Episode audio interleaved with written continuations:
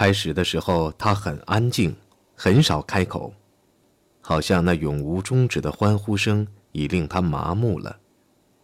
然而，随着夜越来越深，他不禁回忆起了当年他是如何在帝王饭店前来回走过的。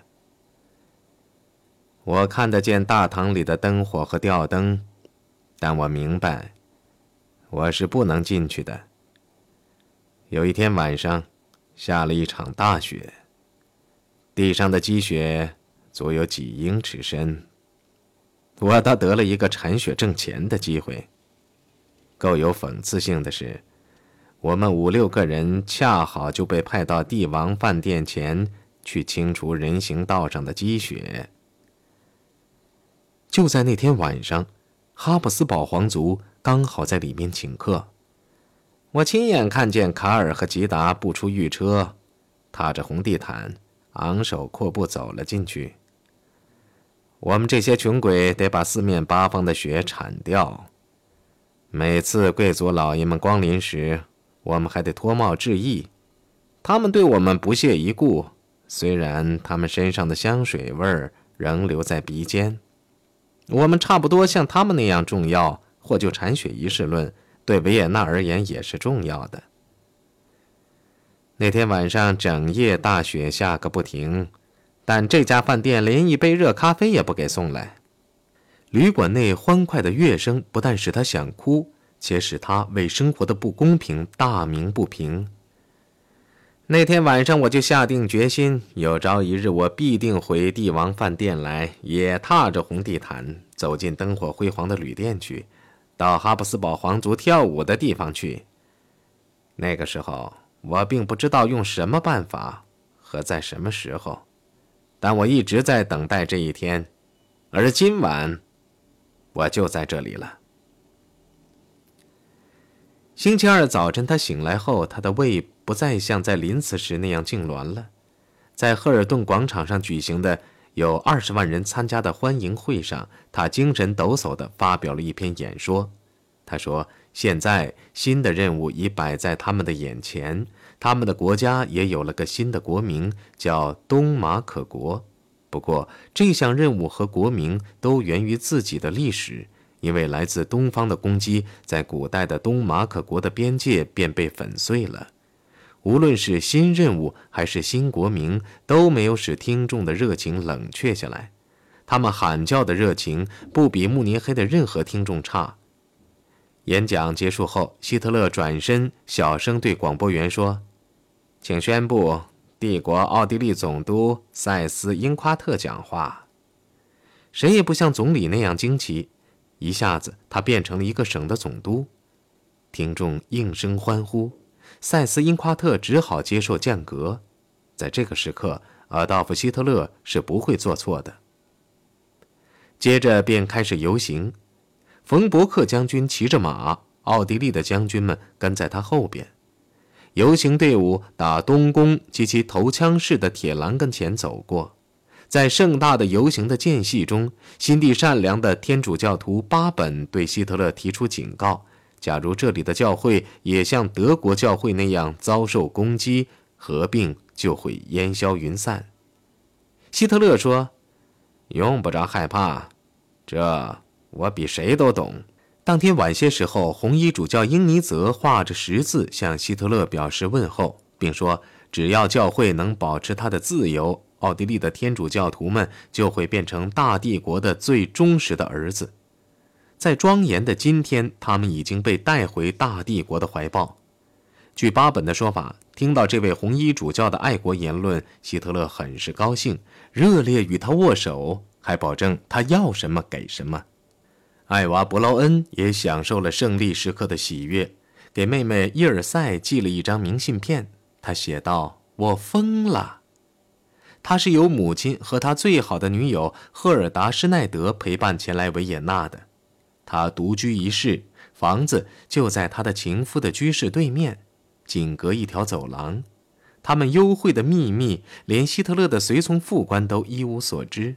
当天黄昏，希特勒飞返慕尼黑，但是没有带艾娃同行。第二天在柏林，人们把他当作征服英雄加以欢迎。全程如痴似呆，兴奋万分。罗娜写给家人的信中写道：“男孩子和女孩子尤其歇斯底里。”希特勒趾高气扬地大谈德奥合并一举，德国已成了大德国，将来也仍然如此。他说：“上帝挑选了他去实现与奥地利的大团圆，这使他很高兴。奥地利这块原来最不幸福的土地，现在已变成最幸福的了。”然而，在国内并非一切都顺利。因许士尼格宣布公民投票而推迟的对弗利契进行的军事审判终于开庭了，但很快便发现弗利契无罪。这件事令希特勒狼狈不堪，但是他已经发明了一种永不失时髦的政治把戏，那就是用大吹大擂胜利的方法把注意力从这件事上引开。他匆匆召开国会，汇报奥地利的伟大事件。他说，在三天内，在没放一枪一弹的情况下，全体奥地利人民便在欢迎他。四月十号，整个日耳曼民族，也就是大日耳曼帝国，将破天荒的第一次前往投票站，以证明对他的忠顺。他唯一的要求是，他要在四年左右时间，从内部去巩固刚从外部取得的合并。在德国全境，不管元首做过什么或将做些什么，人们立刻全盘同意。就是在这绝对信任的情况下，希特勒于三月二十五号在科克西堡举行公民投票大选。他说：“国家社会主义的思想远远超出了小小的一个德国的边界。”大选前的十天，希特勒是在他的家乡度过的。希姆莱和海德里希差不多已将奥地利的安全系统全盘改组，奥地利的安全机关也在小心谨慎地、孜孜不倦地搜集有关元首个人的一切资料。据传，陶尔菲斯和许士尼格收集了众多的资料，这些资料表明，希特勒的祖父可能是犹太人，吉利拉波尔可能是被杀害的。他在战时的服务根本不像党的宣传家们吹嘘的那样卓越。如果这些材料哪怕是以谣传为基础的，如果在他的政治生涯中的某个危险时期透露出来，都能严重破坏元首的名声。战后对希特勒的某些指控也是缺乏根据的，比如人们曾广泛的相信。在他夺取奥地利不久，便架起大炮，把他父亲的出生地的村庄，连同祖父的墓地和其他可能牵连他的记载一起化为灰烬。不错，今天的这个村庄是废墟一片，但它不是希特勒毁灭的，而是在战后被俄国人夷为平地的。一九四一年，德军在该村及其周围建立了军事基地。俄国人抵达时，该村的农庄和房舍仍几乎完整无损。希特勒大受欢迎的浪潮尚未平息，由红衣主教英尼泽和另外五名主教签署的宣言，指示奥地利的天主教徒要去投票。公民投票日，很明显，即系我神职人员宣布。我们为日耳曼帝国的日耳曼人之日，也是我们的民族责任。我们希望所有基督教徒都能认清他们的责任所在。不管走到哪里，希特勒都被当作救星和元首加以欢迎。四月八号，希特勒再次来到林茨，再次受到狂热的欢迎。文津阁旅馆的大厅被挤得水泄不通，市民们个个都吵着要见他。其中之一是他青年时代的密友库斯特尔·库比西克。希特勒的办公室主任阿尔伯特·鲍曼告诉他，元首身体不太好，不能在当天见他。明天来吃午饭行吗？九号一见到库比西克，希特勒便喊道：“库斯特尔！”库比西克伸出右手，希特勒紧紧地握住他。希特勒说：“他已不像往日，再也没有私生活了。”他朝窗外望去，看见了多瑙河上那座曾伤害过他的铁桥。那丑家伙还在那里，但用不了多久了。相信我好了，库比西克。接着，他又开始详细说明他先前为林茨制定的计划：应该建一座新大桥，一座新剧院，一座对得起布鲁克纳的现代化音乐厅。谈到在林茨建立的新的交响乐队时，希特勒想起了库比西克的宏愿。他干什么了？库比西克难堪地回答说：“在埃夫丁镇上当小职员。”他解释说。战争迫使他放弃了他的音乐抱负，否则就得挨饿。不过，他还指挥一个业余的管弦乐队。他的三个儿子颇有点音乐天才。听到这些，希特勒自动提出，他将负责培养他的三个儿子。我不能让有天才的孩子们像我们那样过苦日子。你最知道我们在维也纳熬的是什么日子。他们谈了一个小时后，元首站起身来。库比奇克以为会见到此结束，其实不是。希特勒是在叫副官，指示他应该如何将库比奇克的三个孩子送进布鲁克纳音乐学院去学音乐。会见仍未结束，希特勒详细看了库比奇克带来的作品、画、信件以及明信片后，他建议他的老友写一本有关他的书。最后，他握着库比奇克的手说：“咱们要常常见面。”当天晚些时候，希特勒前往维也纳。年轻时，他们充满梦想的城市。在维也纳，他做了这次选举运动的最后一次讲演。他说：“他为自己出生在奥地利而感到骄傲。我相信，把一个孩子从这里送进帝国，让他长大成人，成为民族的领袖，以便把他的家乡回归帝国，这是上帝的旨意。”第二天举行的选举结果超出了意料之外，在奥地利，百分之九十九点七三的投票者赞成合并；在德国，赞成联合的占百分之九十九点二，赞成他提的国会候选人名单的占百分之九十九点八。希特勒的勇敢之举几乎得到了德奥两国人民的一致认可。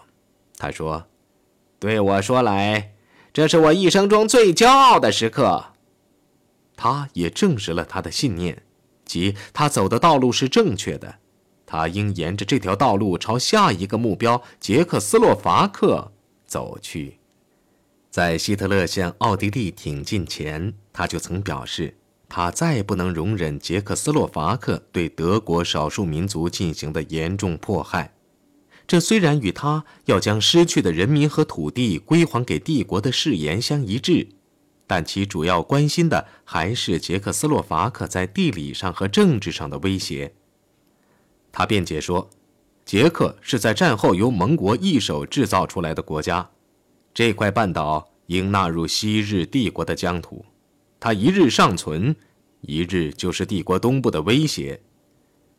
认为捷克是一把尖刀插入德国心脏的，并不止希特勒一人。从东西两方同时向帝国拦腰砍来的魔影，使德国人制定了号称为“绿色计划”的军事上的反措施，那就是突袭捷克斯洛伐克。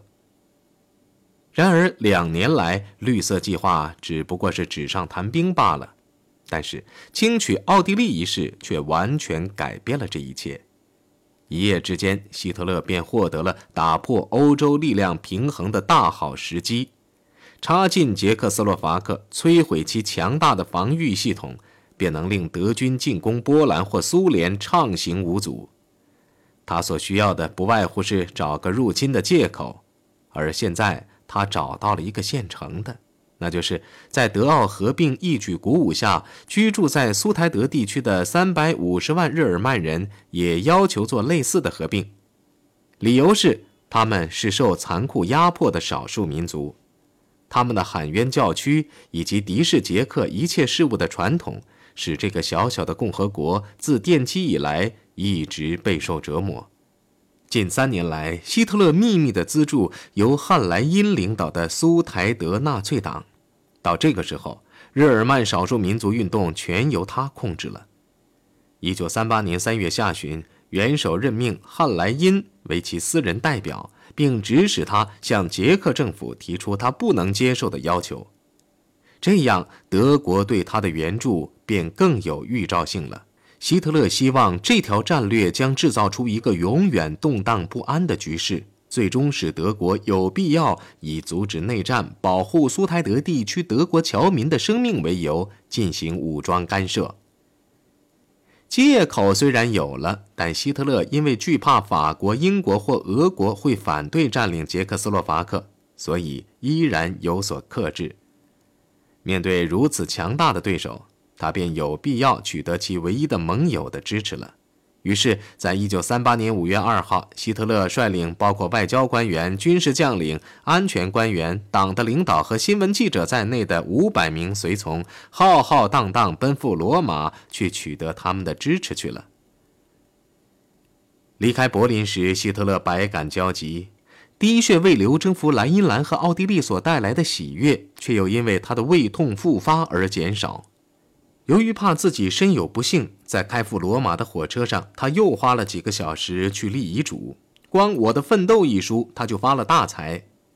到一九四三年，维拉格支付给他的稿费就达五百五十二点五万德国马克。他把自己的财产、贝格霍夫别墅、家私和照片全部都给了党，给艾娃·伯劳恩和他的两个姐妹每年每人一点二万马克的生活费。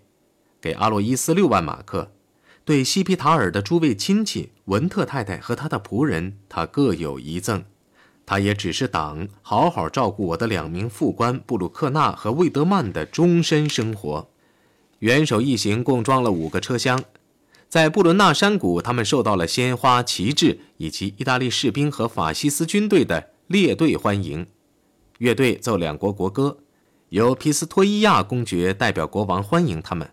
之后，德国人的列车开进意大利，铁路两旁站满了仪仗队，家家户户的房顶上或竖起标语牌，或悬挂旗帜，颂扬元首和德意友谊。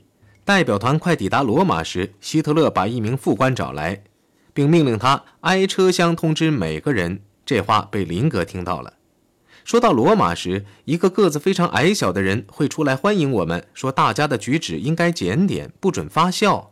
这是命令。这侏儒是意大利国王。当列车驶抵专为此次来访而建造的圣保罗火车站时，天色已经晚了。